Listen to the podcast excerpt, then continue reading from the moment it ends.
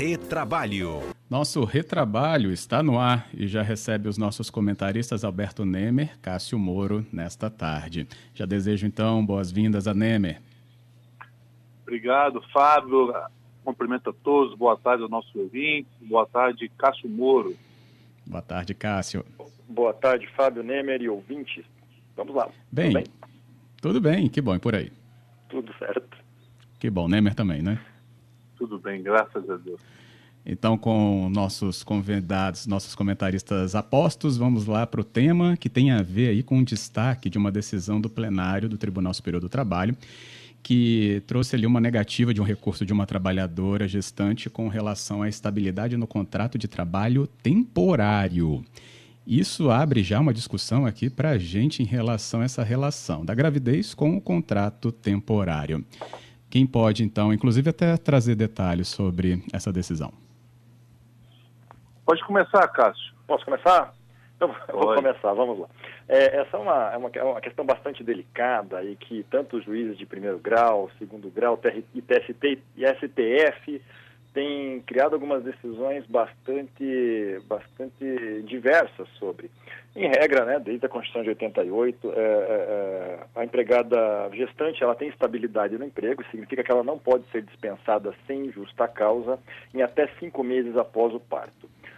Uma questão que tem surgido e, e, tem criado bastante problema são as questões dos contratos por tempo determinado. O que, que acontece com esses contratos por tempo determinado? Ou seja, são aqueles contratos em que desde a admissão a trabalhadora já sabe o dia que esse contrato vai acabar. Existem alguns, alguns tipos de contrato assim, contrato por experiência, é, o contrato de uma lei específica, contrato por tempo determinado, é, o contrato de aprendizagem, que até foi o, o, que ensejou essa decisão do TST, são contratos que já tem um termo pré-fixado.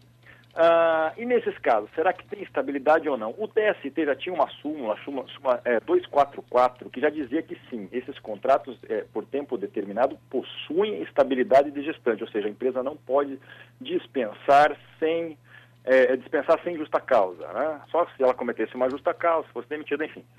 O que isso levou os juízes a, a, julgarem foi o seguinte: bom, já que ela tem estabilidade gestante nesse contrato a termo, muitas decisões estavam no sentido de que, independentemente da data pré-fixada para acabar o contrato, ela teria estabilidade até cinco meses após o parto. Ou seja, esse, esse contrato se prorrogaria até cinco meses após o parto se esse período fosse após o encerramento do contrato. Não sei se me fizeram entender.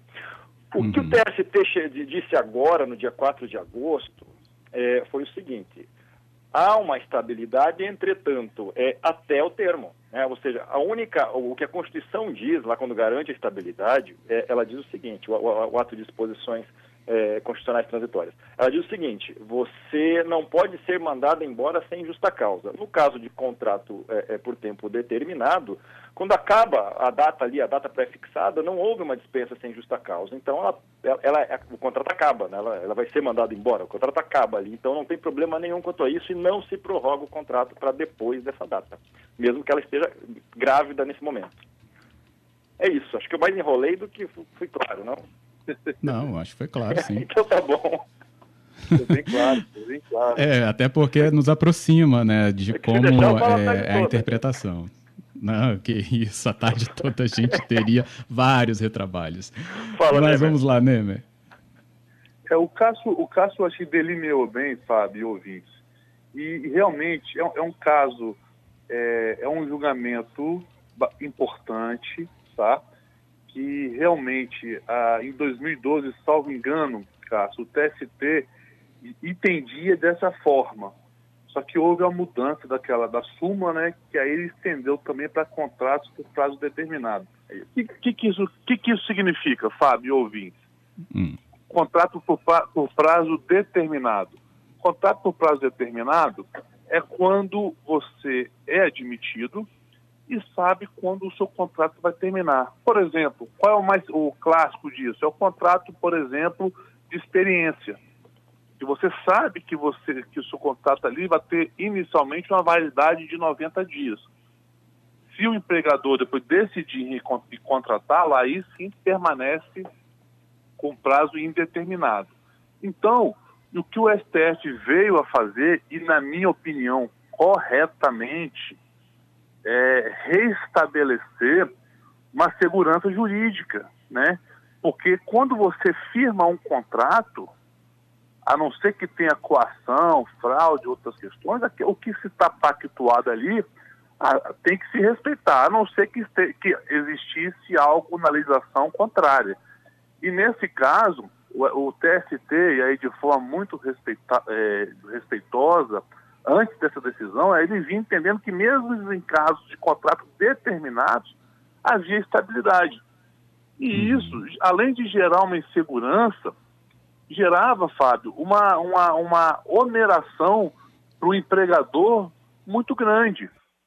Porque às vezes você contrata uma pessoa ou, ou, por, por, experiência, ou às vezes você contrata ela no contrato temporário, na expectativa de tê-la lá no máximo três a seis meses, porque você tem um aumento de demanda, algo nesse sentido. E depois você não precisa mais daquela mão de obra. Mas aí, se, se, se gerasse essa estabilidade, gerava aí uma desestabilidade financeira dos empregadores. Então, gerando uma insegurança jurídica muito grande. Então, assim, eu acho, eu entendo que o, que o STF nesse tema foi muito, foi muito certeiro e, e, e fico feliz de ver o TST se curvando ao STF, que é por, isso é uma obviedade, mas nem sempre isso acontece, e está respeitando a estabilidade protegendo a grávidas das dispensas sem justa causa, ou seja, sem motivo. Mas se você hum. tem lá, se você tem lá um termo, um contrato, se você tem a data de início e fim do seu contrato de trabalho, realmente não fazia, é, não fazia sentido estabilidade nesse tipo de contrato. Então a proteção da grávida permanece para aquelas dispensas imotivadas, sem justa causa. Não sei se eu compliquei certo. mais que o Cássio ou tentei ser claro, mas. a gente está aqui para esclarecer, né? Para complicar é. mais não.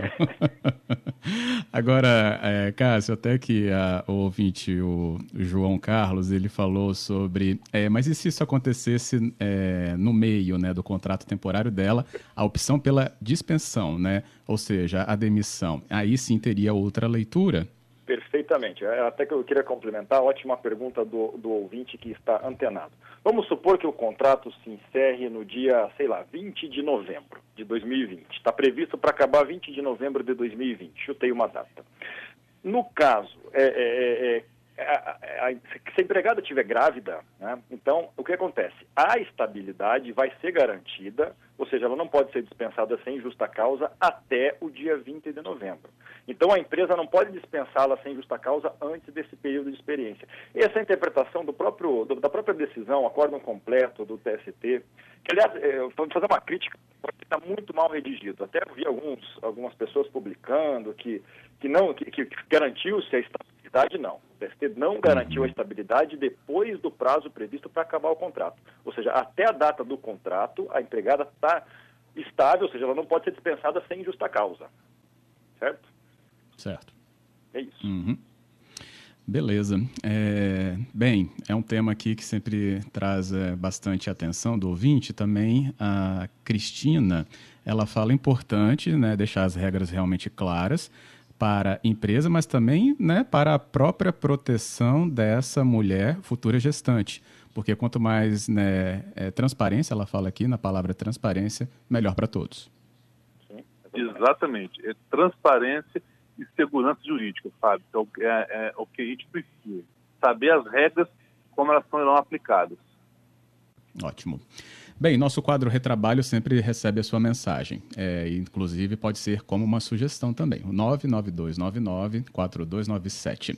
Nossos comentaristas sempre atentos a tudo que gira em torno né, do nosso tema, legislação trabalhista, né, da justiça do trabalho. Também né, impactados pelas questões ligadas ao home office, e aí uma consequência da pandemia. A gente poderia abordar também uma situação que chama a atenção, que são empresas dando advertências ou pode chegar até a suspensão para quem está tentando burlar a jornada do home office, é isso? Exatamente. Vou deixar o Cássio o pioneiro. Vamos lá, Cássio. Você você está, é, veja bem, é. Vamos lá, a gente, gente viu algumas matérias aí de que as, algumas empresas estão é, advertindo, suspendendo e até, é, até indagando seus escritórios de advocacia se podem dispensar trabalhadores que estão abusando do, do home office, burlando jornada. Então, a gente verifica casos em que trabalhadores é, só vão responder e-mails e mensagens de madrugada, não, não entram em, em, em reuniões telepresenciais ou entram vestindo pijama, enfim, aquela coisa que a gente tem visto né, diretamente aí com vídeos gravados de alguns problemas. É, enfim, nós não estávamos preparados para esse home office, pelo menos a nossa cabeça não estava, né? E alguns trabalhadores acabam abusando um pouco, confundindo demais o trabalho com a sua vida pessoal, já afinal está em casa. Entretanto, é importante ressaltar que mesmo trabalhando em casa, a subordinação ainda existe. Né? Se você tem que trabalhar, se você tem que dar uma resposta, tem que participar de reuniões ou trabalhos em equipe, é importante você tentar, dentro das possibilidades de um trabalho em casa, é, simular o, mesmo habitat lá do trabalho, lá do estabelecimento. Então você tem que manter um certo, um certo nível de trabalho ali para não ser punido. Senão, sim, empresas podem punir. Claro, dependendo de cada caso, vai ser analisada a gravidade, tem que ser uma punição proporcional e tem que levar em conta também que é uma situação atípica. Né? Então, até que a gente se adapte a um home office aí, a coisa demora um pouco. O que não dá é para abusar mesmo. Uhum. Não, lembra? Exatamente. É. E é importante esclarecer também que no home office existem duas modalidades. Um com, um com controle de jornada e outro sem controle de jornada. Exatamente. Né? Então, aquele que tem o controle de jornada, o empregado realmente não pode sumir, não pode não querer atender, não pode querer fazer a sua rotina de trabalho, porque ele tem um horário a ser cumprido. Então, nesses casos, realmente ele pode sofrer advertências, suspensões. Agora, no caso que ele não tem a jornada de, de trabalho dele controlada, aí ele pode executar da forma que quiser, aí não estaria. É, não, aí não. Falhou? Cortou. Ah, Oi? Voltou. Falhou? Falhou no finalzinho. Então, assim, então aquele que não tem a jornada de, de, de controle a, controlada, a jornada de trabalho controlada, ele pode fazer sua própria jornada, não ficando aí, na minha opinião, é, não, não tendo necessidade de estar à disposição no horário que o empregador quiser. Essa é a minha uhum. posição. É, salvo aquelas reuniões marcadas que tem que trabalhar. Exato, exatamente. Aparecer não tem jeito, né? Isso perfeito, é... perfeito. O Quanto aos trajes, tá aparência aqui... em videoconferências também, depende muito da política da empresa, o que, que ela adota, o que, que ela sugere, mas também não dá para abusar. O Alberto Nemer, mesmo por telefone aqui, eu sei que ele está de gravata, bonitinho ali. Está paramentado, né? Tá Pode a qualquer momento né, ser acionado por imagem. Falar o telefone. Eu estou aqui porque ninguém está me vendo.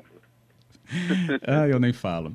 Mas olha só, o Marcos está dizendo aqui é, que no começo a empresa também ficou um pouco perdida. Ele não falou qual é o ramo da atividade, né, mas falou que a empresa também ficou um pouco perdida na hora de fazer esse tipo de exigência para os seus empregados, devido a é, do jeito que foi tão imediato essa mudança. Mas logo se adequou.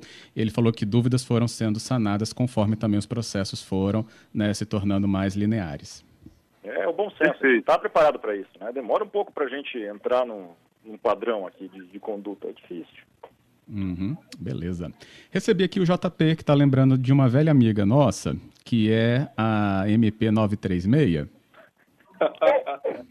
Não tem? É com o Nemer hoje, então. então vamos lá, Nemer. O JP está tá perguntando. Tá aí, né?